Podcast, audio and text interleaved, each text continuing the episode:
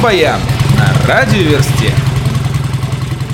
Группа Папа Роч выпустила клип на композицию Crooked Tees из своего будущего альбома. Выход альбома планируется на начало 2017 года, а название до сих пор не разглашается. «Средний Вики» – так называется композиция, написанная Сергеем Михалком на стихи Сергея Жадана. Группа «Брута» под режиссурой Анны Бурячковой сняли и презентовали клип на нее. «Средние века». А какие сейчас? В наше время нет охоты на ведьм. А наши души сейчас не в лабиринтах у Минотавра. Ангелы и демоны. Кто спасет, кто погубит, кому верить, кто защитит, где выход. А кто ты в этом лабиринте средних веков? Краудфандинг в России набирает обороты.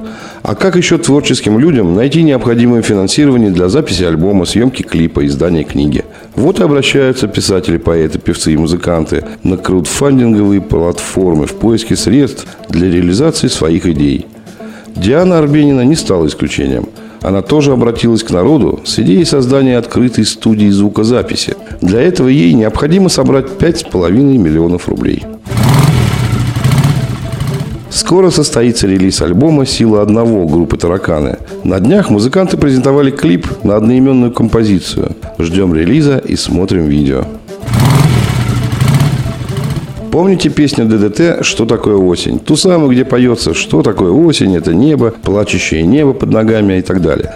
Тема осени в творчестве Шевчука так повлияла на екатеринбургских музыкантов из группы «Сансара», что после выхода своего сингла к осени они сняли клип по сюжету, немного напоминающий клип ДДТ. Тот, в котором кроме Шевчука снялись еще Кинчев и Бутусов. Сами музыканты «Сансара» считают свой клип неким ремейком на клип Шевчука.